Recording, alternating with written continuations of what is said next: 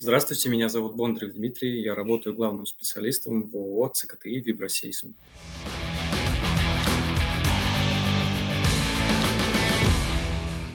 Всем привет! Это подкаст «Конструктивный разговор» и с вами Андрей Галенкин. И Сергей Воронков. Всем привет! Всем привет! Э, Дмитрий, ну, как обычно, чтобы люди поняли, с кем мы сегодня имеем дело, расскажи о себе в первую очередь и о компании, в которой ты работаешь. Так, ну, меня зовут Бондарев Дмитрий Евгеньевич, я инженер, кандидат технических наук и главный специалист организации ООО ЦКТИ «Вибросейсм». Значит, ну, э, кратенько, да, учился я в Санкт-Петербургском архитектурно-строительном университете. Ну, возможно, вы тоже там учились, если вы из Я да. Я да. Да. да. Да. Вот. Соответственно, ну, интерес... ну, как и любого расчетчика, меня интересовали расчеты, сопромат, строительная механика там, и так далее. И, э, в общем, ну, была склонность у меня заниматься наукой. Вот, но поступил в аспирантуру я не сразу. В 2014 году закончил университет. И буквально, ну, там, год поработал проектировщиком и поступил в аспирантуру. И такое было э, знаменательное событие. Я поехал путешествовать в Австралию, в Новую Зеландию. А в 2014 году а в 2014 году в Новой Зеландии как раз было землетрясение. Угу, угу, Крайщерч, да. Крайщерч, да, вот этот э, Церковь Христа, да, город называется. И вот туда у меня прилетел э, самолет, и я немножко погулял по городу, да, и вот как бы на меня это такое впечатление очень разрушенные города произвели. Угу, угу.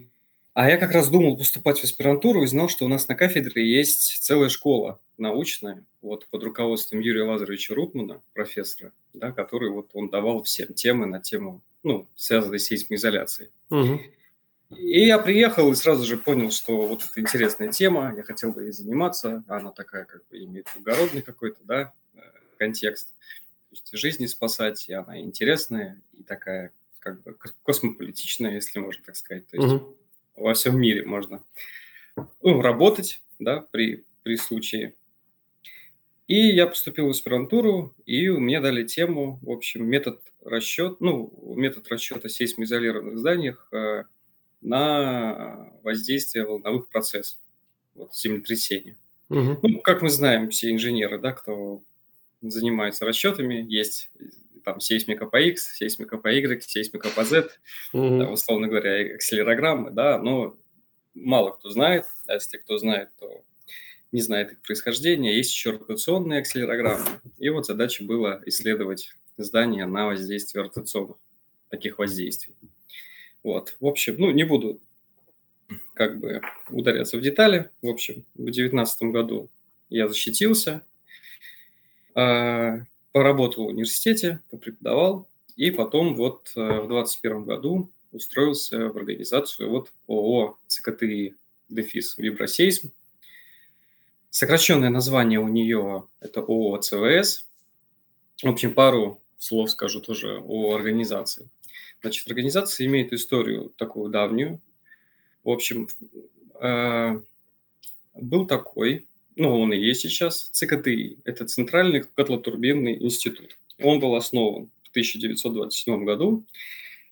Там в 1978 году учредили первую в СССР лабораторию сейсмостойкости. Угу. Вот. И мои вот коллеги, они там работали в одном отделе, занимались вот вопросами сейсмостойкости, занимались испытаниями различных демпферов, различных упругопластических демпферов там и других. Э, свои, ну, там патенты свои первые, э, они там, ну, создали свое устройство.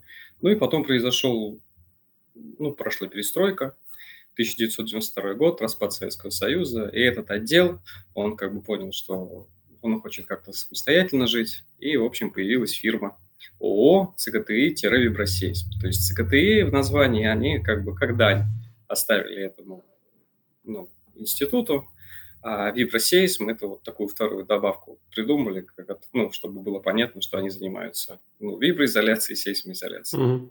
Mm-hmm. Вот. Значит, фирма чем занимается? Э, много направлений у организации. Она занимается виброизоляцией, сейсмоизоляцией, значит, э, ну, как консалтингом, да, то есть расчетным анализом, расчетным анализом в области прочностных расчетах, строительных конструкций, промышленных конструкций, атомных электростанций, а, оборудования, то есть расчетный анализ оборудования. А, есть у нашей организации собственная программная разработка. Ну, она в строительной сфере не особо известна. Это вот такая программа есть D-Pipe. Она такой конечный элементный комплекс позволяет рассчитывать трубопроводы на сейсмику с учетом там затухания, с, счет, с учетом э, демпферов. Демпферы. Вот. Демпферы, да. Сейчас да, это, это, это следующий да, вопрос. Что такое демпферы? Что такое демпфер вообще? Демпфер. Демпфер – это устройство, которое позволяет механи... Э, снизить амплитуду механических колебаний, либо полностью их нейтрализовать. Угу. Ну, все, ответил. Вот так вот просто. Где их используют? Где их используют, Дмитрий? Зачем они нужны? Почему нам нужно снижать амплитуду? А, демпферы, они используются много где. Они используются ну, в строительстве, они используются в промышленности. Как известно, они и в автомобиле в нашем есть, да. Угу. У нас да. там тоже есть демпферы, у нас там есть э, подвеска. В общем, имеют они широкое применение во всех отраслях э, жизни, можно так сказать. Ну, вот если мы говорим про э, ну, строительство, да, про, про там, гражданские, промышленные здания, вот, то, ну, все почему-то очень часто ассоциируют демпферы с сейсмикой, да, что типа это нужно только для сейсмики. А вот ветер, есть же ветер, колебания, да, это пульсационное воздействие ветра. Применяют ли демпферы в этих случаях, там, не знаю, там, в небоскребах, еще где-то, там, в каких-нибудь башнях, антенно-мачтовых сооружениях? Или только все-таки сейсмика? Да, конечно, применяют. Значит, ну, ветер – это тоже воздействие, он тоже вызывает колебания, да, согласно определению данному, да оно снижает амплитуду любого механического колебания, то, конечно, от ветра тоже используют демпферы, но следует, а, следует тоже сказать, что а, демпферы – это часть вообще конструкции, которая может гасить колебания. Угу. Да? То есть а, вообще в оригинале конструкция, которая гасит колебания, она состоит еще из пружины, да, то есть какой-то, какого-то элемента жесткости, и, и элементы именно демпфера. А, то есть жесткость позволяет настроить на другую частоту какую-то либо конструкцию, да, чтобы отфильтровать а, ну, какие-то опасные частоты. Да, а демпфер уже нужен дополнительно, чтобы а, уменьшать именно амплитуду. Поэтому, да, конечно, от ветра тоже используют. Существуют такие известные tuned mass damper. Да, угу. То есть это динамический гаситель колебаний. Ну да, чуть попозже там еще по типу поговорим, да. Да, Это... чуть позже к этому вернемся. То есть тоже, да, их используют, чтобы снизить ветровые тоже воздействия. Угу. Ну, можно ли сказать, что демпфер позволяет экономить? Или это скорее будет типа то на то и приходится? Ну, условно, если мы снижаем амплитуду, у нас снижается усилие в конструкциях, и, следовательно, мы закладываем меньшее сечение, меньший расход материала, и получается у нас, что конструкция, в принципе, выходит дешевле. Но понятно, что сам демпфер тоже стоит каких-то денег. Да, это вопрос, он, да, очень хороший вопрос, самый такой сложный, больной вопрос. Он э, в нашей области такой самый, ну, самый, повторюсь, важный, то есть заказчик всегда задает вопрос почти угу. самым первым. Ну, тут нужно как бы философски к этому вопросу подойти. А, есть здания, где не нужны демпферы. Да, мы даже, если откроем и СНИП, то мы, там есть такие тип зданий, да, условно говоря, там временные сооружения. Подразумевается, что если будет сильное землетрясение, да, то их снесет вообще там за одну секунду. Uh-huh. Соответственно, нет смысла туда ставить демпфер, если это какая-то времянка, да.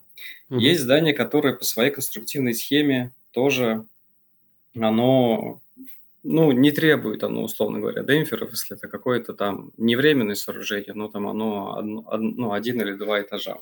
Есть еще несколько уровней воздействий, да, есть слабые землетрясения, есть сильные землетрясения. Сильные землетрясения бывают, они бывают как бы редко, слабые землетрясения, они бывают ну, часто, условно говоря. Поэтому, условно говоря, на сильное землетрясение, если мы рассчитываем, то мы можем, ну, мы можем, конечно, значительный эффект получить именно экономии с материала, да, но тут нужно знать такую тонкость, которую, ну, я думаю, любой инженер понимает, что если мы увеличиваем сечение, то у нас увеличивается жесткость конструкции. Mm-hmm. А если увеличивается жесткость, то у нас меняется, ну, динамические характеристики здания, да. То есть у нас частота сооружения собственная, она у нас повышается. То есть система меняет свою, э, свои характеристики, и увеличивая сечение, э, мы можем, э, то есть э, система может ну, большие сейсмические нагрузки как бы, получить. Угу.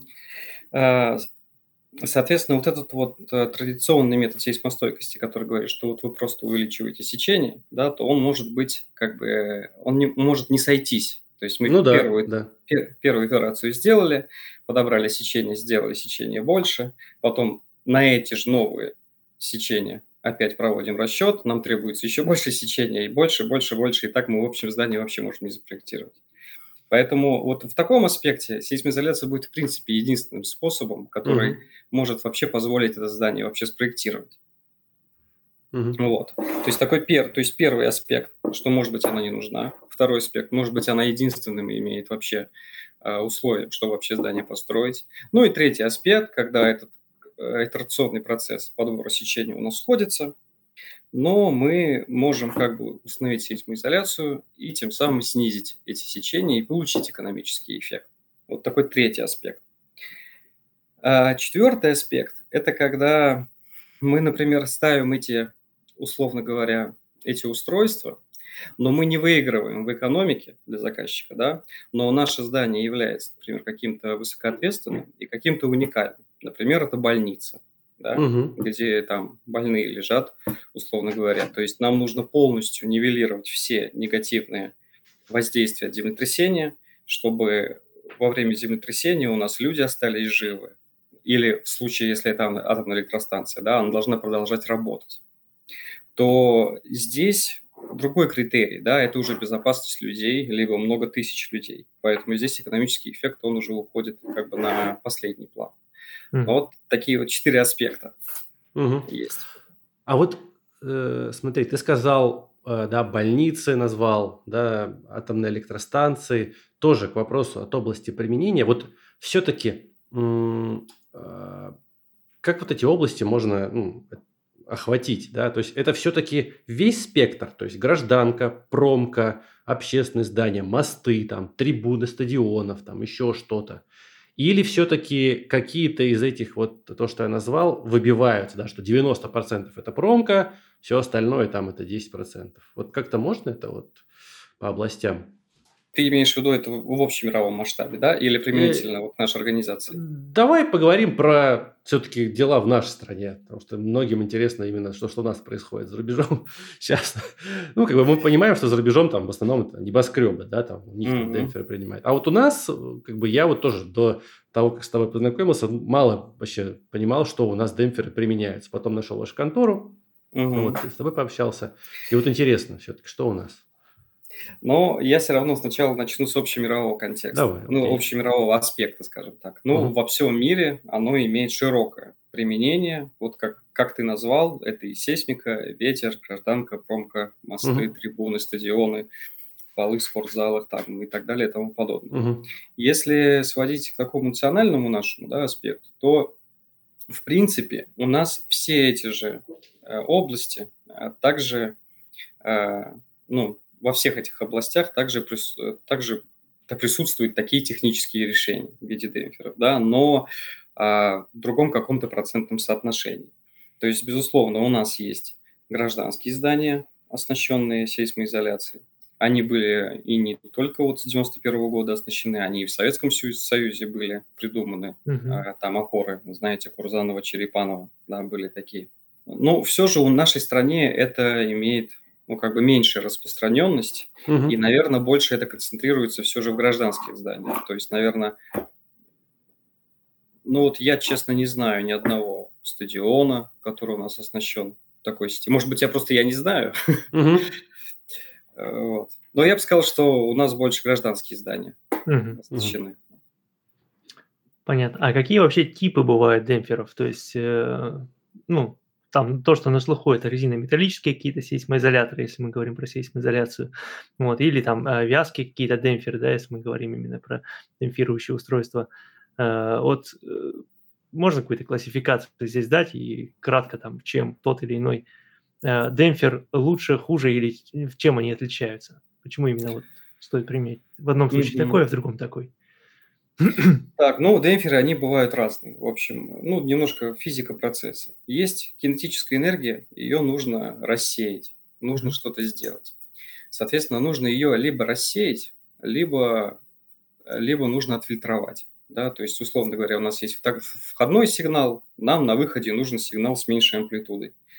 А, то есть, если мы ее хотим рассеять, то нам нужно как бы нам нужно ее рассеять, например, за счет пластических деформаций, да, как известно. Но если мы возьмем, например, металлический какой-нибудь пруд, да, и будем его деформировать циклически, да, то он потом у нас нагреется, да. О чем mm-hmm. говорит? Что у нас кинетическая энергия переходит в энергию пластических деформаций и переходит в тепловую энергию.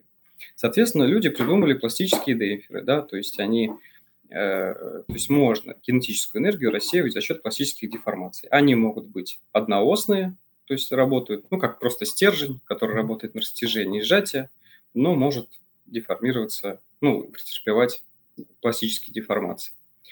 Он может быть э, работать в двух направлениях. Это, например, резинометаллическая опора, да, то есть это резиновая опора, внутри которой свинцовый сердечник, который работает в условиях, ну, там почти чистого сдвига, и вот по X и по Y он пластически деформируется, и рассеивают энергию по двум направлениям. Да?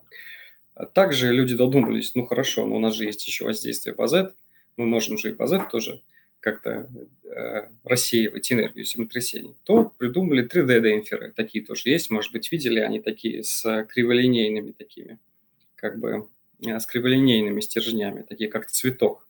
В общем. Тоже... А, я понял, о чем ты говоришь. Вообще первый раз слышу. Интересно, интересно. Да, но вот они тоже, они могут по всем трем направлениям деформироваться пластически и рассеивать энергию. Значит, как можно еще рассеивать энергию? Ну, понятно, что если мы возьмем две пластинки, начнем, ну, даже руки мы трем друг от друга, руки наши нагреваются, да? Понятно, что можно устроить такие две пластины, подобрать такой коэффициент трения, да, который будет, условно говоря, рассеивать нашу кинетическую энергию и переводить ее в тепловую за счет вот трения. Да, такие mm-hmm. тоже есть опоры, они называются pure fiction, да, чистого трения. Mm-hmm. Так, э, что еще есть? Есть э, гравитационного типа опоры, есть кинематические опоры, которые... Э, так, есть кинематические опоры, а есть pendulum bearings, такие маятниковые mm-hmm. опоры. Mm-hmm. Да, они позволяют, э, в общем, за счет э, принципа, маятникового принципа, настроить здание на определенную частоту. Условно говоря, вы ставите здание на такие как бы чашечки, здание у вас сдвигается, но так как чашечки имеют кривизну, то оно приподнимается на этих чашечках во время смещения. И угу. так как есть э, гравита... ну, сила гравитации, то есть сила, которая возвращает их в центральное положение. И э, за счет того, что они еще могут тереться друг об друга, да, эта чашечка и опора, то возникает дополнительный вот элемент в виде вот этого демпфирования. То есть оно может mm-hmm. еще и как бы уменьшать амплитуду вот этого своего движения. Так, ну есть еще такой особый тип кинематические опоры. Их э, кто-то относит тоже к такому как бы маятниковому принципу, но тут есть всякие разногласия. А, ну, я считаю, что это не маятниковые опоры, э, это э, опоры гравитационного типа. В общем, очень легко представить. Представьте, что вы, у вас здание стоит на колоннах, но колонны угу. у вас не жестко защемлены, а они у вас шарнирно опираются на здание и шарнирно опираются на фундамент. То есть такие mm-hmm. как бы шарнир. Вообще, на самом деле, это страшно представить. Ну вот я, да. когда первый раз увидел, я подумал, что сейчас все, все рухнет, да. Геометрически изменяемая система на самом деле. Да, да. Но вот это не, помешало почему-то людям их придумать. Э, были такие опоры Курзанова, Черепанова, и на самом деле, мне вот шеф мой на работе говорит, что даже еще 500 лет до нашей эры в каком-то там гробнице персидского царя нашли что-то аналогичное этим вот кинематическим опорам. Да, то есть это старо как мир, как говорится. Да, прикольно. Э, там идея в том, что нету вот этой вот возвращающей силы гравитационной, да, которая возвращает их в исходное положение. Точнее, она есть, но она есть э, при достижении определенных как бы перемещений. То есть, условно говоря, если вот сила опоры, она преодолевает как бы диагональ вот этой вот колонны, тогда все, конструкция обрушается. Вот, вот такие тоже опоры есть. Их тоже, кстати, к сожалению, их тоже их даже сейчас еще используют. А были случаи, когда вот обрушились прямо? Так, ну я вот лично не знаю, но вот не могу сказать. Но угу. сама конструкция выглядит страшно. Слушай, а вот мы, мы же вот э, да, затронули Tuned Mass Damper. Вот да. я только английское название знаю, и вот я когда слушаю всякие зарубежные подкасты или вот американские там YouTube видео, они все время Tuned Mass Damper, Tuned Mass Damper. На крыше небоскреба вот эта штука ставится, и как бы все классно. Расскажи, угу. что это такое, как это по-русски назвать правильно? А, слушай, это очень классная штука. И мы в фирме тоже, у нас есть такая разработка. Угу. Вот похоже, ну не похоже, а действительно у нас тоже есть свой Tuned Mass Damper. Чуть позже о нем расскажу, когда мы перейдем, ну как к разраб... ну, ближе к нашей организации, ага. к разработкам. Угу. В общем, Tuned Mass Damper, у него есть русский перевод. Это не демпферы регулируемой массы, как некоторые переводят. Это динамический гаситель колебаний, сокращенно ДГК. Угу. Его активно используют в мостостроении, его активно используют в виброизоляции оборудования. В общем, в чем идея? Мы с вами настраиваем. У нас есть основная частота у здания какая-то, да? Ну, какая-то модальная собственная частота. И есть парциальная частота. Парциальная частота – это частота э, дополнительной какой-то фиговины, которую мы с вами поставим, например, да куда угодно. Например, на крышу. Угу. И если мы настроим их на близкие друг к другу частоты, ну, почти одинаковые, но они не совсем одинаковые, их надо настраивать, а с небольшим как бы дельтой, и начнем возбуждать ну, некое внешнее воздействие периодическое, будем прикладывать к основной части здания, то, то вот эта вот конструкция с парциальной частотой, она будет в противофазе колебаться, и тем самым она будет как бы гасить колебания основной части здания. Угу. Вот. То есть здание влево, а она вправо. Здание вправо, да, а влево. Да, да, да. Угу. Придумали Прикольно. это в 1900 там каком-то пятом году, то есть тоже угу. это старо как мир. Угу. Угу. То есть это не только в небоскребах. Я просто думал, что это только в небоскребах используется. И наверху там ставят эту штуку, и все. А, нет, кстати, да, это самое распространенное, наверное, или самое mm. известное в небоскребах от ветра, от сейсмики. А, это ставят на мосты очень часто. Угу. То есть, условно говоря, здание, ну, дорожное полотно совершает колебания, и чтобы его уменьшить, снизу э, прикрепляют вот этот tuned mass damper. Да? Угу. И он уменьшает колебания дорожного полотна, а сам, а сам колеблется очень сильно. То есть это не угу. видно, машина едет, и вроде бы как бы все нормально, вибрации нет. Но на самом деле он снизу там как бы колеблется. Угу. Прикольно. Интересно. А у него частота получается меньше, да, чем э, частота основного здания? Нет, они почти, они там, там 2-3% между ними разница. Ну, я имею в виду, что э, он всегда меньше там или больше, или в зависимости от того, какая конструкция? Смотрите, это вот правильный тоже вопрос. Он зависит от того, какие частоты мы с вами будем гасить. То есть, как mm-hmm. известно, у здания там ну, в теоретическом смысле, бесконечное количество собственных да. частот, да. Ну, как не бесконечно, а соответствует количеству степеней свободы, да. Угу. Но есть какие-то там главные у него частоты, где они дают максим, ну, как бы наибольший как угу. динамическую реакцию. И, может быть, у здания не первая частота опасная, а, например, вторая или третья по какой-то причине для нас. Мы можем его настроить на вторую частоту, на третью частоту, на какую нам нужно, какую мы хотим гасить. Угу. Что выбрать из этого многообразия?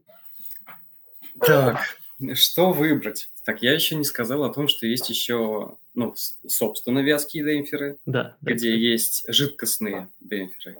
Угу. В общем, такой простой пример. Вот вы попали в болото. Почему нельзя дрыгать ногами? Потому что с увеличением скорости у вас будет увеличиваться сопротивление среды. Да? Угу. Вам будет труднее выбраться. Поэтому, как известно, попало в болото, дрыгаться не надо, успокоиться, держаться за ветку и пытаться Тони себя... спокойно. Да. И как Мюнхгаузен пытаться вытащить себя за волосы. Да-да-да. Вот. То есть болото – это не молоко, оно там в сметану не превратится. В общем, этот эффект люди тоже давно знали и поняли, что если взять какую-то жидкость, какую-то вязкую жидкость, угу, угу. И а, поставить туда какой-то там, не знаю, поршень или поставить там какое-то устройство, и можно в зависимости, чем, в зависимости от скорости регулировать как бы вот эту вот силу сопротивления. Угу. Они бывают в разном тоже исполнении.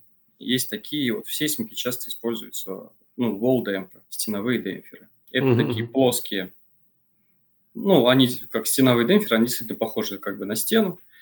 И их ставят тогда, когда, например, у вас каркасное здание и у вас большой междуэтажный сдвиг происходит mm-hmm. между плитами, да, и их ставят вот между этими плитами, и когда при землетрясении смещаются э, у вас межэтажные перекрытия, то они, то есть возникает скорость, относительная скорость между перекрытиями. Вот.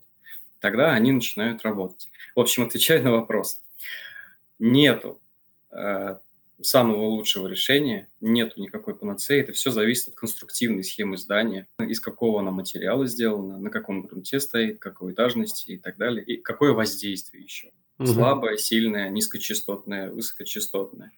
Вот еще сейчас кратко скажу. Значит, ну понятно, что если это вот это как base isolation, да, то есть именно сейсмоизоляция, то есть та, которая ставится между фундаментом и наземной частью здания, у нее тоже есть ограничения. Вы небоскреб на нее не поставите. То есть угу. их используют, как правило, для зданий с первой частотой больше 1 Гц, то есть для жестких зданий. Угу. Если здание уже там, у него там 70 этажей, 100 этажей, то у него, собственно, частота уже большая, там, может доходить до 3 секунд. Так за то, что так как у небоскреба, собственно, частота 3 секунды, так она будет отфильтровывать все высокие частоты да, и там возникают уже другие проблемы. То есть там уже нужны другие как бы устройства. Угу, угу. А вот смотри, а, вот мы сейчас все это называем демпфированием, да, но все-таки есть вот это четкое разделение сейсмоизоляция и демпфирование, или все-таки это одно и то же? Вот как правильно называть? То есть сейсмоизоляция – это вот изоляция базы, да, когда ты полностью отрезаешь здание от земли, да, там вот этими там резинометаллическими опорами, там еще чем-то. А демпфирование – это когда ты в конструкцию в здание встраиваешь там какие-то типа демпферов, вот стеновые, Устройство, да, демпфер, да, либо вместо связи вот эти поршни делаешь, да, там э, жидкостные. Вот как все-таки правильно называть?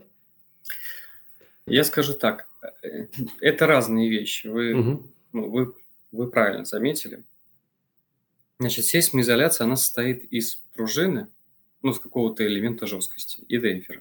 То есть она перестраивает на другую частоту, и, и тут возникает вопрос, зачем демпфер? Настроили на другую частоту, пришло воздействие, ну, отфильтровали нужные, ненужные нам частоты, и все.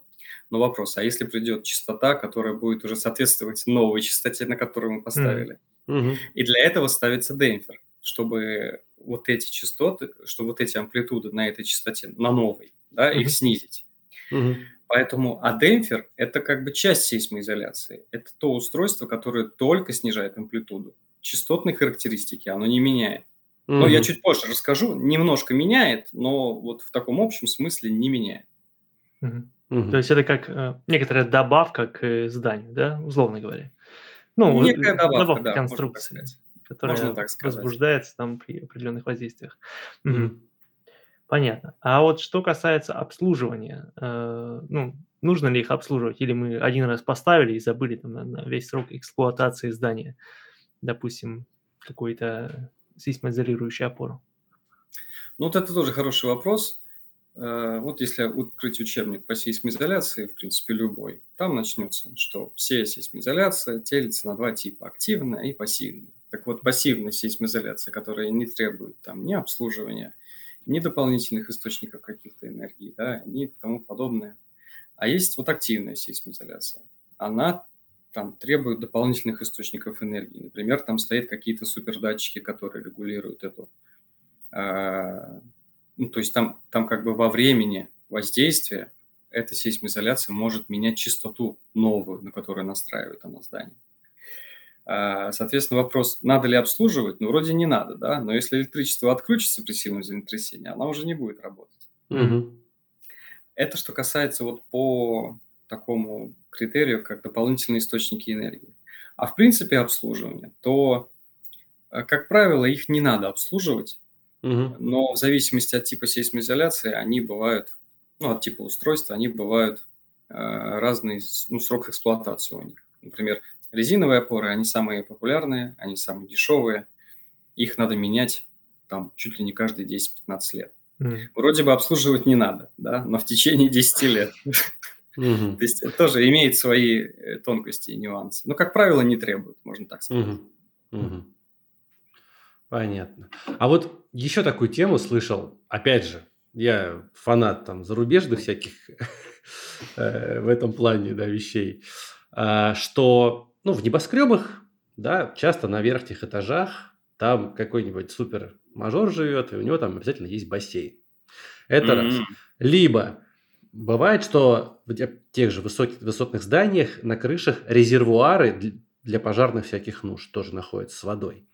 И вот э, очень, ну, я слышал, что вот эти бассейны или эти резервуары с жидкостью используют как демпфер.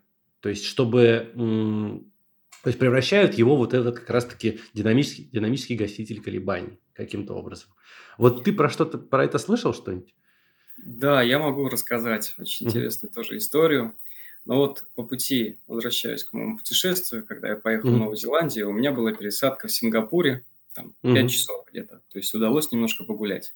Ну и, естественно, я прошелся мимо известного этого Марина Бэй. Да, mm-hmm. небос... mm-hmm. Отель, который вот из трех точечных небоскребов, соединенных таким кораблем, а наверху там же бассейн, да. Mm-hmm. Mm-hmm. И я тогда еще задумался, о, ну, наверное, как бы бассейн там, ну, не просто так, да, он там какую-то тоже демпфирующую функцию, возможно, как бы, да, будет выполнять. Ну и все, это такая как бы преамбула, да, можно сказать. Потом у себя на работе с коллегами, я сам эту дискуссию затеял, там где-то, ну, может, полтора года назад, говорю, ну, тезис дешево, сердито, да, как бы почему нет? И такая у нас дискуссия образовалась. В общем, плюсы действительно дешево, налили просто воды, можно еще и использовать во время пожара. Угу. Минусы. Плотность воды 1 тонн на метр кубический, да? Угу. Плотность стали 7,85 тонн на метр кубический. Соответственно, нам нужен tuned mass damper в 8 раз больше. Угу, угу. То есть для этого нам нужно огромное помещение. То есть он для обычных-то динамических гасителей колебаний, оно ну, значительное помещение, да, для этого нужно. А нам нужно еще 8 раз больше. Такой есть момент. Потом, э, те, кто немножко ну, сейсмикой интересовался, все знают вот, учебничек э, Алексея Никитича Бербрайера, да, такая голубенький. Там вот есть э, такая тоже глава, как вот рассчитывать резервуары. И там вот, э, ну, условно говоря, у нас есть резервуар с водой, и вот есть масса воды. Так вот, не вся масса участвует вот э, в колебании. Угу. Он там разделяет на конвективную массу и импульсивную массу. Импульсивная масса – это та, которая вот ближе к дну резервуара, и при землетрясении оно жестко соединяется, жестко соединено со стенками резервуара, да, и как, как жесткое тело просто движется. То есть оно mm-hmm. не участвует как бы в сейсмоизоляции, ну, как бы mm-hmm. виброизоляции, да. Mm-hmm.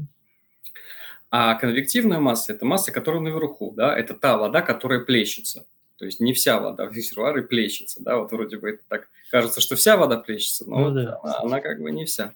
И там тоже есть формулы довольно-таки простые. Я вот готовлюсь к этому подкасту, я вот взял калькулятор, вчера прикинул. Так вот, у меня получилось 33%. 33% mm-hmm. от резервуара является конвективной массой, то есть массой самого TMD. Вот этого. Mm-hmm. Mm-hmm. Вот. И действительно, он моделируется как пружинка, масса на пружинке, которая крепится вот к этим вот стенкам резервуара.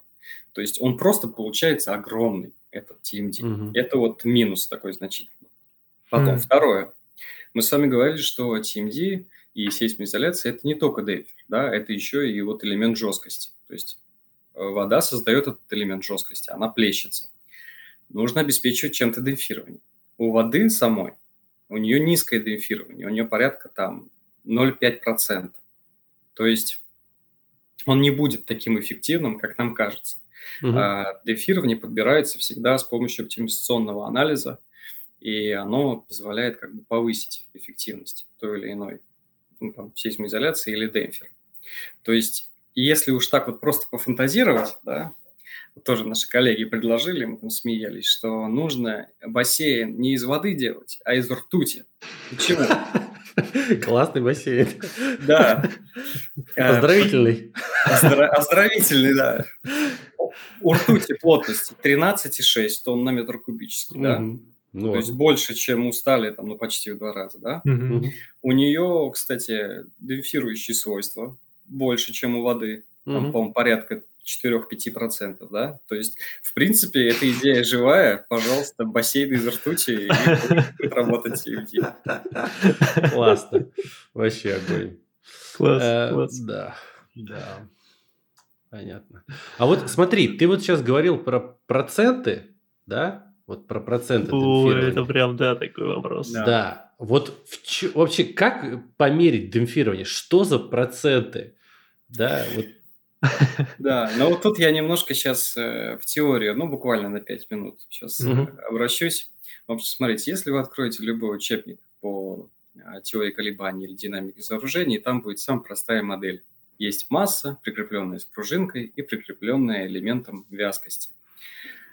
И вы, например, э, ну, оттягиваете эту пружинку, да, и она у вас начинает совершать колебания. Если вы составите динамическое, ну, как бы из условий динамического равновесия уравнения, то у вас получится, что сила инерции – это масса умножить на ускорение, плюс сила диссипации – это вот сила затухания, которая, ну, в нашем случае, например, она пропорциональна скорости. Это просто c умножить на v. То есть mm-hmm. это коэффициент пропорциональности, да, вязкий коэффициент умножить на скорость.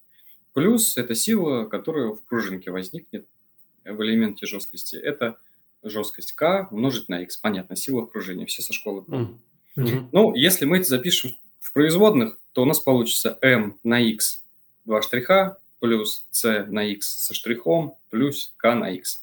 И у нас на самом деле получается неоднородное дифференциальное уравнение. Так, и, так спокойнее, сейчас я скоро вернусь. У этого, у этого уравнения есть три решения в зависимости от вот этого параметра c вязкого. То есть затухание здесь дает такое как бы три типа решений. Может получиться критическое затухание. Сейчас объясню, что это такое. Сейчас есть... до слова гомогенное дойдем, наверное. В общем, может получиться такое критическое затухание, когда у вас вы отклоняете этот массу от положения равновесия, да, и она по экспоненте, это в уравнении получается, она по экспоненте возвращается в исходное положение, не преодолевая его. То есть даже полного цикла колебаний не происходит. Угу. И просто ученые поняли, ну возьмем это за, чет, за точку отсчета, как бы это критическое демпфирование, да. Угу. А, то есть оно, все, вы настроили так систему, что у вас даже колебаний не происходит. Потом, угу. может быть такое, чисто теоретически. Э, больше, чем критическое может быть демпфировано. Оно в жизни не, почти никогда не встречается, я никогда в своей жизни не встречал. Это просто частный случай решения этого уравнения, и у вас такой же процесс, он не колебательный, да, но у вас вот это вот затухание в положении равновесия, оно идет как бы медленней, не по экспоненте, а по тригонометрическому синусу. То есть у вас возвращение в исходное положение идет медленно, медленно, медленно, медленно. То есть, грубо говоря, то же самое. Ну и, соответственно, у вас третий тип есть решения, когда у вас затухание меньше, чем критическое. А, придумали такой параметр затухания. Вот это вот КСИ. Угу. Он есть отношение вот этого затухания к критическому так действительно удобнее в нем измерять. Вот если я вам скажу, параметр затухания равен 1, ну, вы сразу поднимаете, ну, все, значит, у вас нет колебательного процесса, у вас все в исходное положение возвращается без mm-hmm. колебаний. А если оно меньше, то как его дальше, ну, как бы, что ли, описать эту систему. То есть это уже колебательный процесс, да, у вас есть некоторые циклы колебаний, но так как у вас происходит затухание, у вас между амплитудами колебаний есть некое отношение. То есть у вас э, отношение последующей амплитуды колебаний к предыдущей является постоянным, как бы, ну, является константой. Угу. Эта константа – это логарифмический декремент. А, если мы возьмем логарифм натуральный из этого отношения, то это логарифмический декремент колебаний. И нам таким образом проще эту систему описывать. Mm-hmm. Вот возвращаясь к тому, меняет ли демпфер частоту в системе? Вот если у нас вот это кси больше, чем 0,2, то есть параметр затухания, больше, чем 20% от критического, то у нас период колебаний системы меняется, он растет. То есть системе нужно большее время, чтобы вернуться, нужно большее время, чтобы совершить цикл колебаний. Mm-hmm. Это как бы надо тоже учитывать для людей, которые в расчетах учитывают, ну, такие элементы, у которых 30, там, может быть, 40 э, процентов э, параметры затухания, они должны понимать, их программа учитывает вообще изменения вот этих вот собственных частот сооружений или нет, да? Mm-hmm. Соответственно, если оно меньше, чем 0,2, то период собственных колебаний, что с демпферами, что без демпферов, оно, он как бы одинаков. Вопрос. А, так я немножко отклонился. Вопрос, как узнать этот параметр затухания? Очень легко. Кстати, есть такая тоже вещь, они как-то тоже редко говорят. На самом деле вот этот параметр затухания, он не зависит от НДС. То есть он не зависит от того, как вы нагружаете образец. Вы можете его скручивать циклически. Вы можете его растягивать, сжимать циклически, вы можете его изгибать циклически. И у вас вот это вот отношение, вот этот логарифмический декремент, да, вот это вот кси, параметр затухания, оно будет одинаковым. То есть оно не зависит от НДС. Такая вот вещь интересная. Угу. И, ну, возьмем просто консольно защемленный стержень. Взяли из стали, отклонили из положения равновесия, замерили амплитуды и перешли параметру затухания. Варьируем разный материал, получаем разные просто вот эти вот параметры затухания, то есть его довольно легко найти из эксперимента. Ну, отвечая на вопрос, параметр затухания берется из справочных данных. Понятно. Вот перед тем, как Серега задаст следующий вопрос, я хочу вот немножко резюмировать. Смотри, вот есть два все-таки, да, получается, мерила э, демпфирования. Это вот, как ты сказал, параметр затухания, кси, да, который показывает отношение демпфирования, ну, затухания в конструкции к критическому. Угу. Критическое, если критическое, ну, критическое демпфирование, это то, при котором колебаний нет. Отклонил, угу. конструкция совершает там одно колебание и тут же возвращается там в свое исходное положение. Или ни одного. А вот все, что меньше, это значит, что конструкция поколеблется, и вернется. И вот этот проценты, они как раз-таки выражают отношение реального демпфирования к критическому. Это угу. кси. А декремент – это то, что показывает, насколько затухает. То есть отношение следующего да, колебания верно. к предыдущему, там, с логарифмом. Вот. И это, все по-моему, какой-то другой буквочкой обозначается, да? Ну, ну дельта, дель, да. Дельта, там, да. Там между ними есть тоже отношение. Там, условно говоря, дельта равно 2π кси. Ага, если кси меньше 0,2. Все, понял. То есть они имеют между собой вза взаимоотношения. Вот. Ну, то есть в всяких там нормах и где-то еще вы можете увидеть либо одно, либо другое. Вот. Да, да, да, да. Все, окей. Угу. Да, возвращаясь к этим 5%. А, как ты был свидетелем того, как э, такой человек, как Эдвард Вилсон, может быть, знаком тебе, Дмитрий, значит, он э, говорил о том, что э, демпфирование, вот мы принимаем демпфирование пропорциональным скорости, но при этом реальные измерения показывают, что оно скорее пропорционально перемещениям в конструкциях, если мы берем конструкции, нежели скорости. И, мол, вот эта вся формулировка нашего динамического уравнения равновесия, она, в общем-то, не очень верная по итогу. Но мы э, вот там по результатам измерений некоторых э, зданий э, принимаем определенное значение вот этого ну, коэффициента демпфирования, скажем так, да, 5% и процента демпфирования. И говорим, что вот для всех зданий такого типа у нас будет 5%, нам проще с этим работать. Вот так ли это и что ты можешь вот по этому поводу сказать? Ну, я могу сказать, что человек не ходит там, где темно, а он ходит там, где светло. То есть, грубо mm-hmm. говоря, а, ему нужно как-то описать процесс затухания. Он видит, что ну, как бы куда-то энергия уходит, амплитуда как-то уменьшается. И есть же разные модели. Вот про ту модель, которую я сказал, про дифференциальное уравнение, да, про решение, которое mm-hmm. я сказал, там же просто подразумевалось, что у нас вязкое демпфирование, где сила диссипации равна c умножить на v, то есть прямо пропорционально скорости. Но в более таком э, общем виде сила диссипации равна c умножить на v, то есть скорость, в степени альфа. А альфа может иметь разные значения. Если альфа равно нулю, это частный случай сухого трения. Если альфа равно 1, это вязкое демпфирование. Если альфа равно 2, это турбулентное демпфирование. Это первый аспект. Кстати, я сейчас вспомнил, у демпферов Маурер гидравлических, вот если их каталог открыть, у них написано, ну вот у нас сила, вот наше изделие, у нас сила диссипации равна c умножить на альфа в степени, ну, ой, э, скорость v в степени 0,25. То есть как mm-hmm. хотите, так их моделируйте, но вот они должны так работать. Это первый аспект.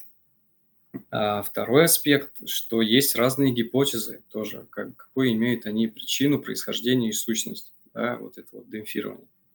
Оно может быть частотно зависимым, оно может быть частотно независимым. Оно может быть по модели Максвелла, да, по модели Фойхта, да, то есть э, это большой такой дискуссионный в научной среде вопрос, да, какое да, да. дефирование, в каких случаях, да, в каких случаях какое э, дефирование применять. Раскрытый. Ну, вот все-таки 5%, да, вот, который Серега, про который Серега сказал, вот в нормах или еще где-то можно встретить что? Вот там, когда считаешь на сейсмику, там, или там, в, когда ты задаешь этот самый определение частот колебаний, там, спектр в, на всяких программах, там, вот эти 5% там везде мелькает. Вот что, откуда эти 5% взялись? И вообще правильно это и неправильно? Ну, смотрите, э, а за счет чего вообще задухает, да, вот мы не поговорили. Мы описываем процесс просто со стороны. А какова сущность этого процесса? То есть, что происходит, что он задухает? Вот в космосе отклоним маятник от положения равновесия. Вот он затухнет, вот нашим слушателям и нам, нам всем троим. Вообще должен. Трение же Ну, какой, какой маятник у нас будет? Э, ну, пружинный или, или, или на нитке. Ну, на пружинке, наверное, да. Не на затухнет. Нитке, затухнет. наверное, нет. Всегда есть внутреннее трение в материале, там еще Вот, да, да. Смотрите, то есть хочется сказать, что нет, то есть подразумевая, что есть трение о воздух, о среду. Uh-huh, uh-huh, Среда может быть не только воздух, он может и в воде совершить колебания. Uh-huh, да?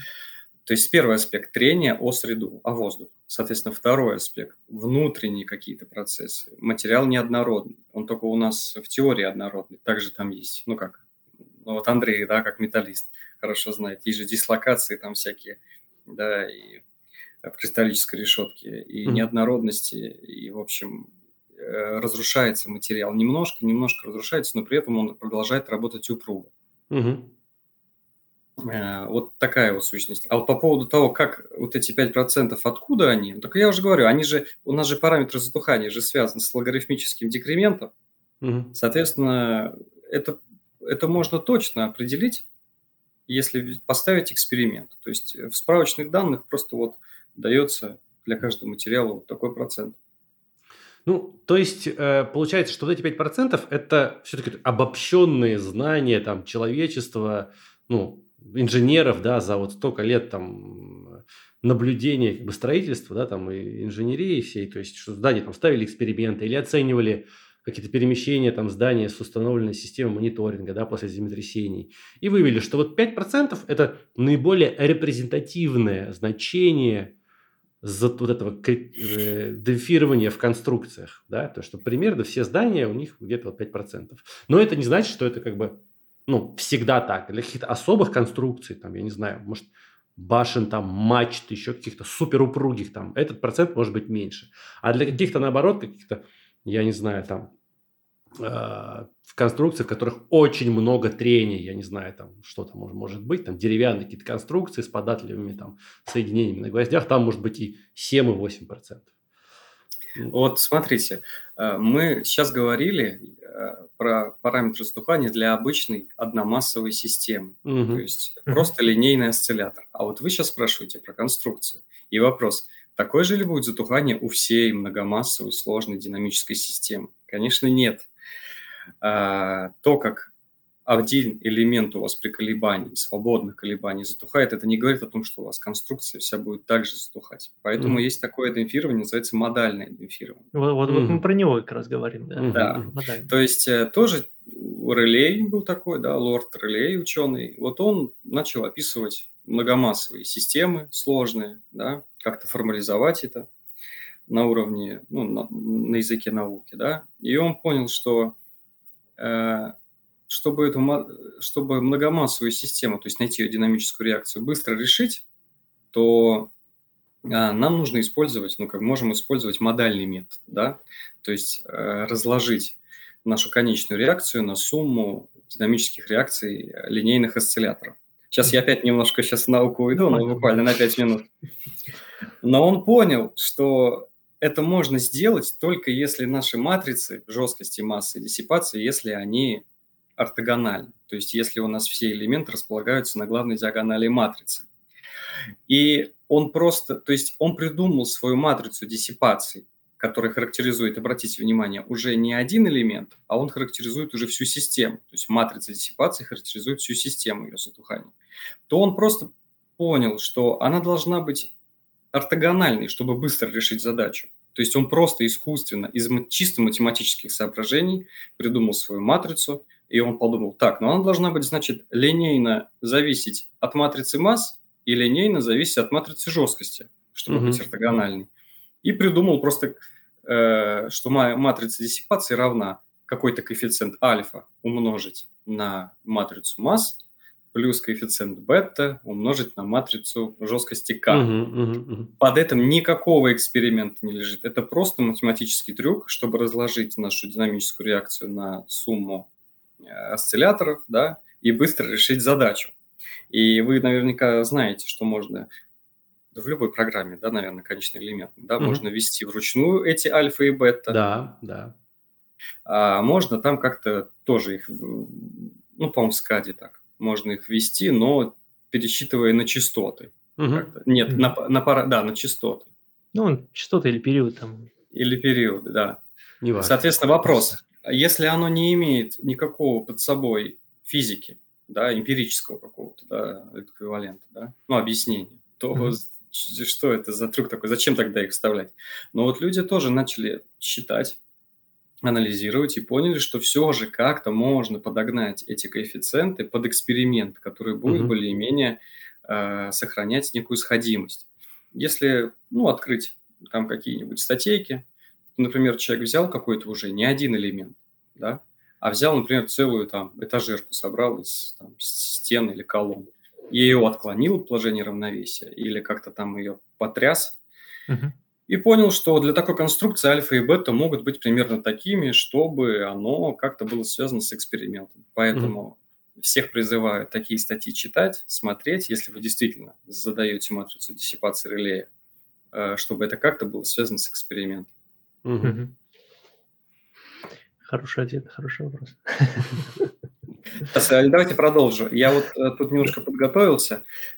Тоже очень хороший учебник Э, рекомендую. Он не переведен, к сожалению. Чопра. О, это вообще, это супер классно. Мы постоянно про него говорим. Да, я даже, знаете, что сделал? Ты сейчас же после СВО не купить, э, да, такие учебники. Они на Амазоне там стоили, продавались и стоили там бешеных денег. Я нашел PDF-документ в интернете Э, и нашел типографию, которая делает репринты от одного экземпляра. Mm-hmm. И недорого напечатал себе. И у меня вот... Есть, есть такие типографии, да? Которые да, есть, я могу дать Прикольно. контакт. Прикольно. Недорого было там что-то, там 3000 рублей. Что-то с удовольствием возьму. Все. С удовольствием возьму. Так вот, там, смотрите, там такая была шикарная таблица. В общем, я сейчас на нее... Э, сейчас я вам ее результаты зачту. В общем, построили здание. И где-то в Америке, в Калифорнии. Угу. И э, построили там железобетонное здание, там 10 этажей. Ну и поставили вибратор на самый верх и начали ее ну, возбуждать, приводить в движение, да, внешнее воздействие. Mm-hmm. И замерили ее первый, собственный период. Он получился там 0,52. Замерили mm-hmm. демпфирование, да, по логарифмическому декременту как раз-таки, да. Mm-hmm. Получилось 1,8%. Вторую собственную частоту вибратор не смог. А, вибратор не смог, а, в общем, такую частоту создать, ну, просто ограничение оборудования, да? Ну, все, эти данные записали, и здание, там, жильцов заселили, и оснастили здание датчиками на всякий случай, а вдруг землетрясение произойдет. Mm-hmm. Так вот, землетрясение произошло два. Одно слабое, а одно сильное. Так вот, э, слабое землетрясение было 0,02G, это 0,2 метра в секунду в квадрате. Mm-hmm. То есть это ну, шестибальное, наверное, можно так сказать. Mm-hmm. Ну, даже меньше, наверное, да? Там? Да, оно еще слабенькое такое землетрясение. Mm-hmm. Так вот, они обработали данные, и был период точно такой же, 0,52 угу. измерили демпфирование модальное, оно было уже не 1,8, а 2,9. Угу. То есть были больше перемещения, и, значит, были локальные повреждения, да, они угу. были больше. И поэтому было большее рассеяние на целый... Хотя, хотя период был тот же, да? А период был тот же, да. Очень интересно. Потом вторую, потом, ну, они же могут эти как бы, ну, как, э, есть же как теория там, сигналов, да, можно же там разложить там, спектральную мощность, посмотреть вторую частоту, третью, mm-hmm. и смогли определить вторую собственную частоту, она была уже не 0,52, она была 0,12, и mm-hmm. у нее э, демпфирование было 1%. Mm-hmm. Вот, потом самое интересное произошло через там 20 лет сильное землетрясение Сан-Фернандо. У него 0,2G было пиковое ускорение грунта. То есть это mm-hmm. соответствует нашему, ну, там, 8-бальному 8 да. mm-hmm. Ну, такой довольно ну, сильный, средне-сильный, можно так сказать. Так вот, у него период первый, собственно, был уже не 0,52, был 0,62. Mm-hmm. И демпфирование было не 2,9, а 6,4. Mm-hmm. Ну, понятно. Э, больше локальных повреждений, демпфирование больше, период растет, собственно, mm-hmm. колебаний. Посмотрели вторую частоту, была 0,12 при слабом землетрясении, стало 0,13 при сильном. А при, при, при слабом землетрясении у второй частоты было 1% демпфирования, а у второй стало 4,7. Угу. Это такая, смотрите, это интересная вещь, на что нас наталкивает, что вот если посмотреть на то, как выглядит матрица демпфирования э, э, у параллея, в зависимости от частот, то оно имеет такой седловидный характер. Uh-huh, uh-huh. А, то есть оно на первый, оно при увеличении частоты сначала падает, потом возрастает. Uh-huh. И вот этот вот участок первый, когда оно падает, оно, оно коррелирует вот с этими вот данными вот по этому зданию, которое было в Калифорнии построено. Uh-huh. То есть для первой частоты было, смотрите, при слабом землетрясении 3%, для второй частоты 1%. Uh-huh. При сильном для первой 6,4, для второй 4,7. То есть оно уменьшается. Угу. Вот Интересно, да. Интересно. Да, я, я, я вот как раз-таки тоже это читал, вот эту же книжку я раза два, наверное, прочел, и помню этот график, помню эти вот данные. Mm, да. Очень, очень, я так не, не, не помню что-то. Я обожаю эту книгу. Да. Ну, книга классная, да, реально классная. Ссылочки еще раз в описании подкаста обязательно да. еще раз приложим название этой книги, хотя уже много раз это делали. Это просто супер книжка, да. Не, книжка прям, да, рекомендацион, как ты говоришь. Жалко, что на английском только. Но учите английский, как обычно. Ну, давайте переведем. Мы никуда не... Нет, сейчас серьезно. Говорит, давайте мы не торопимся, поделим по главам, будем друг друга ну, проверять взаимопроверять и вы сдадим, выпустим, почему нет. Сейчас мы на, что, на что-то подпишемся, мне кажется. Да, да уж. Подумаем. Подумаем. Объем, объем большой, да. Да, для всех слушателей тоже предложение такое. Такой открытый благотворительный проект. Да. Переводы книги «Динамика сооружений». Что касается динамической реакции, вот насколько, ну, можно какую-то цифру сейчас привести, насколько можно снизить динамическую реакцию, вот, там, в самом плохом и самом хорошем случае при использовании демпфирующих устройств? Да, ну давайте я уже так немножко перейду к нашим разработкам нашей организации. Uh-huh. Uh-huh. В общем, у нас есть разработка нашей организации, патент. Это 3D-демпфер. Это демпфер, который изолирует, который, ну, не изолирует, да, а который имеет демпфирующие свойства по X, по Y и по Z. Угу. То есть в отличие от стенового демпфера, например, если ну просто в пример, да, там только по одному направлению. Гидравлические демпферы, поршневые, тоже в одном направлении. То есть он по всем трем направлениям может изолировать. А, также у нашей организации есть э, совместный бизнес с немецкой фирмой Герб. Мгм. И вот до СВО, да, это был, э, ну, это и есть сейчас совместный бизнес, то есть по всему миру эти системы в, совокупности с их пружинными блоками, то есть это такой пружинный блок состоит из витых пружин, который способен перестраивать на частоту по горизонтали и по вертикали. То есть он может изолировать от вертикальных землетряс- ну, вертикальной компоненты и от горизонтальной компоненты. Мгм. А после СВО, э, то есть ну, русский рынок для нас, э, ну как бы для совместного бизнеса с Герб, он немножко как бы подзакрыт, а, но у нас сейчас э, есть свое, у нас сейчас есть, мы сейчас свой стенд сделали, и мы сейчас будем заниматься, ну мы уже занимаемся активно импортозамещением. То есть по, вне России как бы мы с Гербом работаем, да, Мгм. а по вот внутри России мы э, самостоятельно сейчас двигаемся, у нас тоже есть самостоятельная продукция. Мгм. А по поводу эффекта, да, я немножко отклонился. В общем, это тоже такие, я скину статьи, это такие очень, ну, можно сказать, революционные данные. В общем, раньше люди ставили на резиновые опоры в здании. Ну, ну, грубо говоря, как их можно назвать? Ну, изолировали только горизонтальную компоненту, да? Мгм. Понастроили кучу зданий. Землетрясений не было. То есть в, конце, в начале 90-х начали активно строить, землетрясений нет, какие-то слабые приходят землетрясения, датчики ставят. Ну да, мы, сни, мы снижаем горизонтальное ускорение там, в три раза, в четыре, все здорово. Мгм. Потом происходит сильное землетрясение в Японии, 2011 год. Там очень было много зданий на сейсмоизоляции, они были оснащены датчиками. Проанализировали результаты, пришли к просто к ошеломляющим результатам. По горизонтали ускорения снижаются очень хорошо, в 5 раз, где-то в 6 раз, да, а по вертикали увеличиваются в 3 раза. Ого. Ничего То себе. есть, то есть здание подпрыгивает. То есть вертикальная компонента, ей раньше как бы пренебрегали. Ну, считали, что ну да, она Ну есть, да, но она Они бы, незначительна. У нас и в СНИПе тоже есть, да, Ну что- да, да, да, вот эта оговорка. Там еще Да, что- понижающий коэффициент есть, да. Мгм. Да, понижающий коэффициент, да и модальные массы возьмите 75%, там вообще. Мгм. Вот, и поняли, что здание подпрыгивает. А, Не поверили результатам, то есть это что? Это дискредитирует, что все, э, все маятниковые опоры, все резиновые опоры, резинометаллические опоры, опоры трения, которые по горизонтали работают, да? Мгм. А, Потом, в 2014 году в Японии создали громадный, самый большой в мире стенд, вибростенд. Называется он e-Defense. Мгм. А, И на нем могли создавать воздействие по X, по Y и по Z. И имитировать реальные землетрясения. И он, тоже я скину статьи, там он просто громадный, там могли сделать модель там пятиэтажного здания, там семиэтажного здания. Ну, такого как небольшого, типа этажерки, простого, но все равно это почти реальное здание. Мгм. И начали трясти, и вот этот вот вопрос изучать. И пришли к тем же ровно выводам, что э, на горизонтальной, в кавычках, системе сейсмоизоляции здание очень сильно подпрыгивает, там ускорение на последнем этаже в 4 или в 5 раз могут увеличиваться. То есть вот такая вот вещь.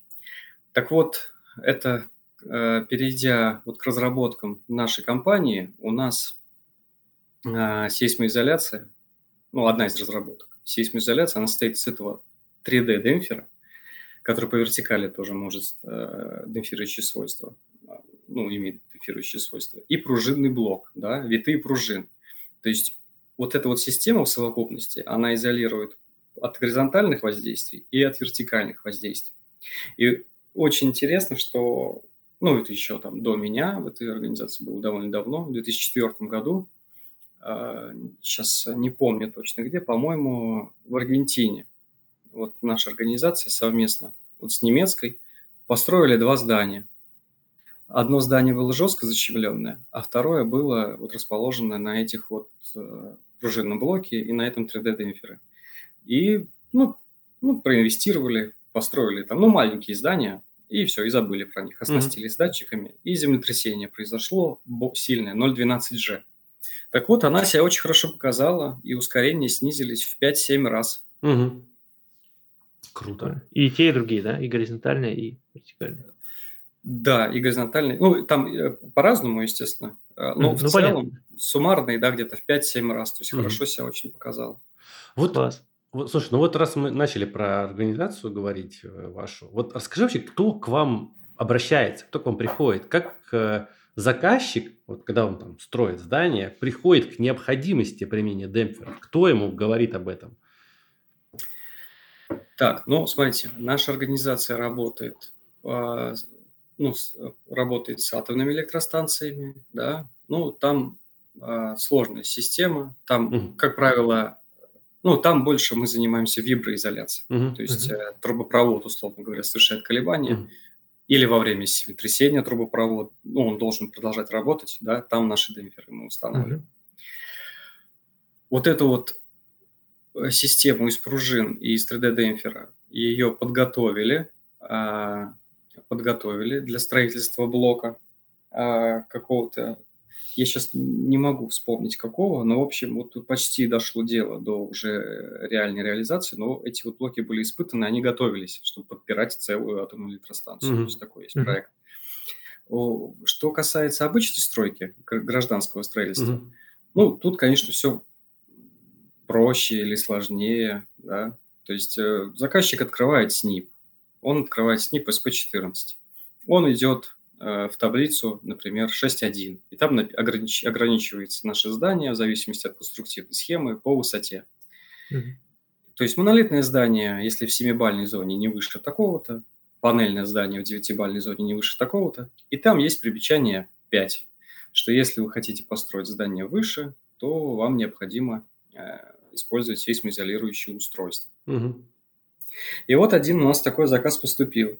То есть было где-то больше 100 метров, железобетонное здание монолитное, и заказчик просто, ну, не, просто не выполнял этот пункт СНИПа, да, он просто строил выше, и ему нужны были обязательно эти демпферы чисто юридически.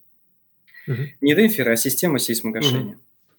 И там мы разработали систему динамического гасителя колебаний, который работает против сейсмики, Мгм. и который снижает ускорение там на 30-40 по всей высоте здания. Мгм.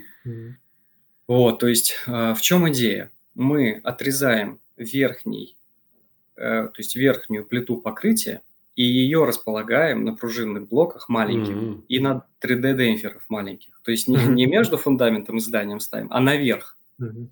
И у нас получается tuned mass damper, то есть масса, плита покрытия, жесткость – это как бы Прикольно. пружинные блоки, а демпфирование – это вот наши демпферы. И она очень хорошо снижает ускорение по всей высоте. Прикольно. Прикольно. Это такой аспект. А, Потом, если здание уникальное, э, то под него, например, если пишется СТУ, да, специальные технические условия, и если в СТУ написано, что здание уникальное, и там должны быть обязательно какие-либо устройства, которые, Мгм. Ну, как, как называется, устройства, регулирующие динамическую реакцию здания, Мгм. да, ну, сейсмогашение, сейсмоизоляция, то заказчик вынужден их использовать. И Мгм. такой проект, кстати, есть. Он такой полупечальный, то есть в Ялте, вот еще до СВО, да, там планировалось строительство Мгм. трех таких больших больниц. И оно попало в разряд уникальных, и для них должны были использовать вот эти вот систему, вот это вот, ну, ЦВС плюс ГЕР, да, где пружинные блоки с демпферами. Мгм. И вот сейчас мы столкнулись с проблемой, что вот сейчас началось как бы СВО, и поставки из Германии пружинных блоков, они невозможны. А, Но мы все равно являемся исполнителем этих работ, и мы как бы наши демпферы мы оставим, но, к сожалению, наверное, будем ставить а, вместо этих пружинных блоков вот какие-нибудь резиновые опоры или какие-нибудь другие. Мгм. Мгм. Понятно. Ну, раз уж мы сейчас затронули тему норм, то, наверное, стоит поговорить про это, э, про то, как у нас нормы учитывают, разрешают учитывать, не разрешают учитывать системы гашения колебаний, а, как их учесть в расчете в принципе и что влияет на проектирование этих опор. Так, а, начну, начну с первого вопроса. Вот если вы вспомните, СП-14, 13 330 2018, изменение 1, там было приложение В. Э, и в этом приложении В... Э, извини, Дмитрий, это то, которое отменили, да, вот это? Да, его отменили. И угу. там был такое приложение, по-моему, В и Г. Там была обширная информация по различным типам сейсмоизоляции. И там даже были вставлены вот наши организации, mm. вот эти вот пружинные блоки. И вот эти Жел, вот, желтые крышки, да? Желтые такие, да. Вот. Я, честно, не помню, ну и не знаю, да, всех нюансов, почему его потом отменили. А потом вышло изменение 2, и оттуда как бы убрали вот это вот приложение. Угу. То есть вообще, ну как бы, ну нормы не против использовать эти устройства. То есть я сказал, да, что по высоте, например, да, то есть там прям, прямо написано. Еще по поводу ветрозащиты скажу. Вот у нас тоже есть один проект, где тоже высотное здание, там ну, нужно, мы боремся там с ветром. В СП нагрузки и воздействия есть такое тоже, по-моему, приложение В, там написано, что если здание жилое, то проектировщику нужно обеспечить динамическую комфортность для жителей, чтобы искорение этажей не превышали 8 сотых метров в секунду в квадрате. Mm-hmm. Ну, иначе там людей тошнит, им там плохо, плохо себя чувствуют на последних этажах. Mm-hmm. Это, в общем, понятное дело. Для, по-моему, нежилых зданий, по-моему, граждан административных, по-моему, там 0,1 метров в 13, 13 этих. 13? Миллиджи, да. Угу. А, и, соответственно, проектировщик тоже, это вопрос норм, да? Проектировщик построил, э, спроектировал здание, посчитал его, э, ну, там, например, по, ну, собрал, ну, по СНИПу посчитал на пульсацию, получил ускорение квазидинамическим методом и получил, например, там 0,1 метра в секунду в квадрате. Все. Ему эксперт скажет, где устройство. И там написано, ну, если вы можете использовать там демпфирующее устройство для снижения этих нагрузок. И вот они пришли к нам и говорят, вот у нас ветер, мы с ним боремся, нужно какое-то устройство, которое будет его снижать, ускорение от ветра. Вот такой тоже аспект есть, это что касаемо ветра. А что касается расчетов, как их учитывать, ну, мы, как, как я сказал, не только продаем там оборудование, да, мы такая инжиниринговая, консалтинговая фирма. Мы сами производим эти расчеты, мы, естественно, так как это наше оборудование, мы очень хорошо знаем, как оно работает, как его смоделировать правильно. А, есть разные приемы их моделирования разных устройств. А, может ли обычный проектировщик их учесть? Ну, наверное, может, зависит от его квалификации. Да? Угу. Но лучше как бы, чтобы люди, которые поставляют оборудование, чтобы они тоже какой-то параллельный расчет как бы делали. Угу. Угу. А вот как э, обстоят дела с э, защитой всего этого в экспертизе? Потому что в нормах как бы деталей нету, там сказано, ну, применяйте демпфер, можно применять. Но как это все считать, там не написано. То есть, естественно, у вас там свои методики, есть там методики в учебниках, есть общепринятые какие-то. Ну, это физика все, да. Но угу. экспертиза, она как бы обычно что говорит, у нас есть нормы, вот давайте по нормам. Вот э, как вы, как это проходит да, с экспертизой, диалог? Вот они, проектировщик, он вас привлекает, вы как-то ходите, там что-то пишете им, там доказываете. Вообще, как эксперт относится к этому? Так, ну, проектировщик обращается к нам, и мы делаем сначала расчет. Угу. Мы делаем наш, ну, да, мы делаем собственный расчет, описываем процедуру, как мы это считаем, как мы это моделируем, какие результаты мы получаем, какое оборудование мы туда закладываем. И проектировщик идет в экспертизу уже с нашим этим расчетом. Угу. И эксперт смотрит на наш расчет и задает там, ну, нам вопрос. Ну, они задают проектировщику вопросы, а проектировщик ну, ставит их нам, и мы отвечаем. А, если я не ошибаюсь, вот в СП нагрузки воздействия там написано, что а, с учетом систем, ну, как бы, где есть элементы демпфирования, по-моему, там написано, что нужно именно прямым динамическим методом, прямым динамическим интегрированием считать. Mm. То есть э, мы все расчеты проводим, ну, как time history analysis, mm-hmm. да, analysis, mm-hmm. то есть э, во временной постановке. Mm-hmm. И на ветер, и на сейсмику. И на ветер, на сейсмику, mm-hmm. да, мы не, ну, по линейной спектральной методике, ну, как известно. Ну, это не посчитать, не, да. Ну, там. Да, не посчитать, да. да. Нелинейные элементы нельзя да. посчитать, вот.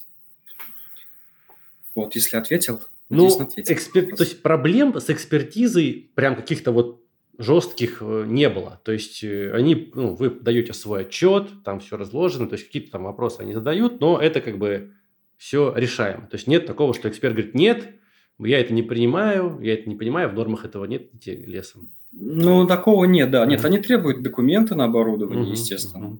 Uh-huh. То есть это иногда составляет какие-то трудности, потому что эти, ну, каких-то документов нет, как их нужно делать, там, сертифицировать.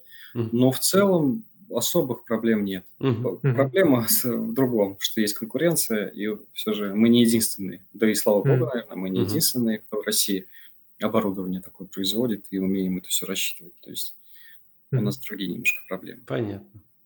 А, ну, хочется еще поговорить про испытания немножко. Вот, Дмитрий, ты затронул уже тему, что там в Японии, допустим, есть большой стенд. Мы недавно а, разговаривали с Евгением Цеулиным, а, который из Сегежа Групп говорил, что они тоже собираются производить испытания на сейсмику в Байкальске, да, по-моему. Да, да. И вот хотелось спросить, э, проводятся ли испытания на тех объектах, которые вы делаете, то есть это какие-то испытания стендовые на сейсмостолах, на вибростолах, или же это какие-то, э, может быть, испытания уже на реальных э, построенных объектах, то есть вот этими вот возбудителями колебаний, вибраторами. Вот есть ли у нас что-то такое? Ну и у вас, в частности, да? Очень интересный вопрос. Ну, начну с простого. Ну, вот, например, тот объект, которым мы занимаемся ветрозащитой. А, мы подразумеваем технический мониторинг да, за нашим зданием. То есть mm-hmm. нам не нужно. Вот это, кстати, тот случай, когда нам не нужно приводить здание, а, ну, как бы какими-то специальными устройствами. Ветер и так дует, да, и мы mm-hmm. можем просто расположить датчики и акселерометры, и mm-hmm. реально, в реальном времени, там, например, полгода поизмерять, обработать данные и реально узнать, какая у него реальная собственная частота, даже какая вторая собственная частота. Uh-huh. Uh-huh. То есть вроде бы, а как узнать? Ветер же раскачивает по первой частоте здания, да? Uh-huh. Ну, даже по улице идешь, и дует ветер. Столб по первой форме раскачивается, он же по второй моде же раскачивается. Вот.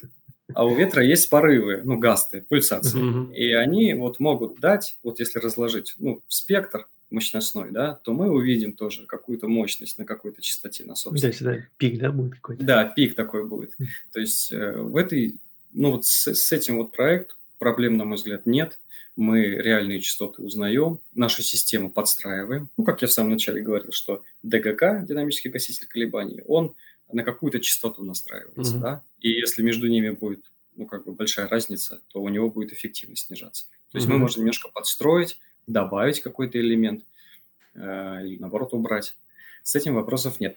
А вот по поводу ну, вот, э, сейсмоизоляции или демпфирования, допол... или устройства дополнительного демпфирования от сейсмического воздействия, то тут э, трудно уже целое большое здание раскачать. Для этого есть стенды, вибростенды. В нашей организации, если не ошибаюсь, есть то ли три, то ли четыре различных стенда. Mm-hmm они, у них у каждого свой диапазон характеристик, и есть у нас вот в Санкт-Петербурге на Парнасе такой стенд, он называется SIST. Угу. Он э, имеет размеры 15 на 15 на 15, такие как бы, ну, в плане 15 на 15 метров, и сверху такая здоровенная бетонная конструкция, которую можно, которую можно варьировать там от 1000 до 3000 тонн есть гидравлическая система, которая толкает вот эту э, массу, есть механический вибратор. То есть, ну, мы как бы немножко, mm-hmm. скажем так, мы, мы не землю трясем, да, mm-hmm. мы трясем здание и говорим, mm-hmm. что, ну, вот, э, ну, с какой-то частотой. И в чем плюс? Мы реально нагружаем наши опоры реальной нагрузкой, большой, да, то есть оно все-таки весит там 3000 mm-hmm. тонн, да, масса. И мы создаем нагрузку такую, с такой частотой, которая близка к собственной частотой, к частоте самой сейсмоизоляции. То есть мы в предельном, в, как бы в предельном режиме отслеживаем, как работает наша сейсмоизоляция, наше устройство, какие у них критерии разрушения, когда они разрушаются, и таким образом мы их можем, не можем, а мы их испытываем. То есть тоже, если интересно, я могу все эти ссылочки скинуть с картинками, Обязательно. с графиками. Да. Обязательно. Вот все, что ты рассказывал, там все интересные вещи про, и про организацию, и про проекты, если не запрещено там NDA какими-нибудь, обязательно скидываем, и все в описании это приложим, народу будет интересно. Хорошо. Вот. Э, ну, давайте уже закругляться. Вот, Дмитрий, спасибо большое, что согласил, Спасибо, что пригласили. Согласился, да, на интервью. На самом деле было очень интересно. Мне, я вот, опять же, почему вот долго искал кого-то, кто у нас этим занимается? Ну, сложно найти. Вот э, на, по, на английском гуглишь, там куча компаний, которые занимаются этим демпфированием, потому что у них там в мире все с, с сейсмикой больше проблем. У нас как-то это все почему-то, ну, страна большая, а сейсмически активных зон, ну, их, они, конечно, есть, но там, я так понимаю, что строить не так много, как там в Питере, в Москве, да, там, как, поэтому проблема чуть-чуть как будто она так под, под пол, ну, под, под ковер закопана, и нужно как бы смотреть, смотреть, искать. И вас, вот я вашу э, компанию нашел, ну, не с первого раза, там, гуглил, нашел, вот, потому что ко мне обратился mm-hmm. ученик, да, им нужно было там... Mm-hmm. А, на одном промышленном объекте сделать там ну, демпфирование, и вот, и я как раз-таки нашел вашу компанию, потом на тебя вышел. Вот, и было очень интересно узнать, что все-таки у нас эта область, она существует, вот, и э, все-таки кто-то этим занимается. Активно процветает. Ну, надеюсь, когда-нибудь так точно будет, да, что как и за рубежом будет распространено. Да, уже, мне кажется, сейчас. Нет, на самом деле, я, я так вот про вашу компанию знал давно, где-то еще с 2015 наверное, года. Ну как, знал, потому что видел, может быть, какие-то публикации, сайт uh-huh. точно видел. Uh-huh. Вот. И для меня, то есть название не новое. Uh-huh. А то, что ты сегодня рассказал, это ну, лишний раз убедился я в том, что в нашей стране все очень даже хорошо, я бы так сказал, с, и с точки зрения научных кадров, инженерных кадров, и с точки зрения э, производства таких устройств. Вот, поэтому спасибо тебе большое, было очень тебя приятно послушать. Э, видно, что человек отнюдь не, не, не новый в этой области, не новичок, а с уже значительным опытом. И надеемся, что все у вас будет и дальше еще лучше, чем до, э, Спасибо. Говоря, Спасибо, что до этого момента.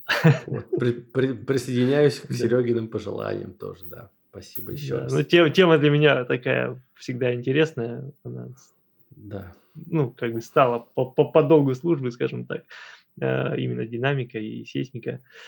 Э, и людей, к сожалению, мало, с которыми можно вот какие-то такие вещи послушать, обсудить.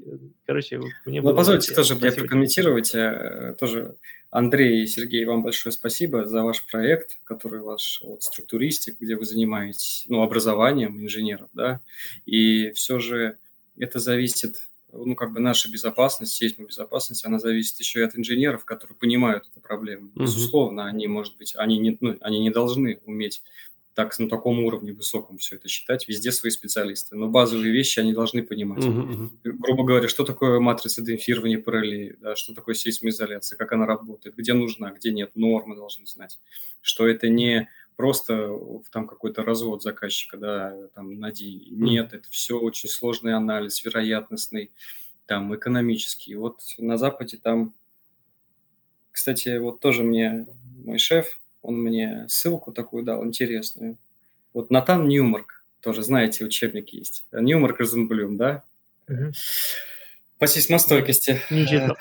Да, но я вот я тоже читал, а я вот не помню. А вот там вот, э, там вот Натан Ньюмарк, ну, его считают отец там сейсмостойкого строительства, вот он рассуждает.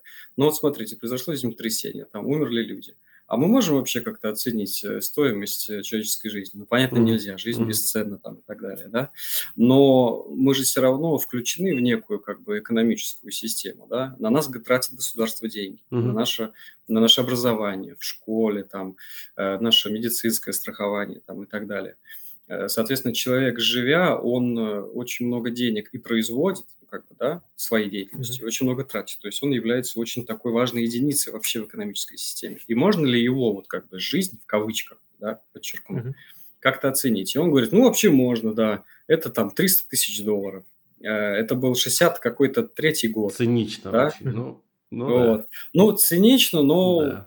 как бы, да, но вот если даже пытаться как-то оценить, то вот прошло 50 лет. Угу. Эта цифра как-то увеличилась безусловно, там, в 30 раз, не знаю, в 50 раз. Э, конечно, тут есть коннотации такого этического характера, очень такие негативные. Все же это не жизнь, да, uh как он имел в виду. uh Надо каким-то другим словом заменять, uh да. И все же... Ну, экономи... экономический баланс жизни человека. Вот так да, ну вот какой-то экономический риск может быть, да. Mm-hmm. То есть это все равно требует очень такого экономического сложного подхода, и инженерного подхода, и научного, в общем, э, комплексного. Mm-hmm. Mm-hmm. Ну да, да. Ладно, все, на этой такой грустно, не знаю, грустно-позитивной ноте, да, давайте. На подумать, на подумать. Да, на, да. да, на этой такой мысли, на, направленной на то, чтобы люди задумались да, о важности всем, всего, чем мы занимаемся, инженеры задумались. Вот. Давайте заканчивать. Это был подкаст «Конструктивный разговор», и с вами были Андрей Галенкин, создатель проекта «Структуристик». И Сергей Воронков, начальник отдела расчета строительных конструкций НИП «Информатика». А в гостях у нас был... Бондарев Дмитрий, главный специалист ООО «ЦВС». Всем пока. Пока-пока. Пока-пока.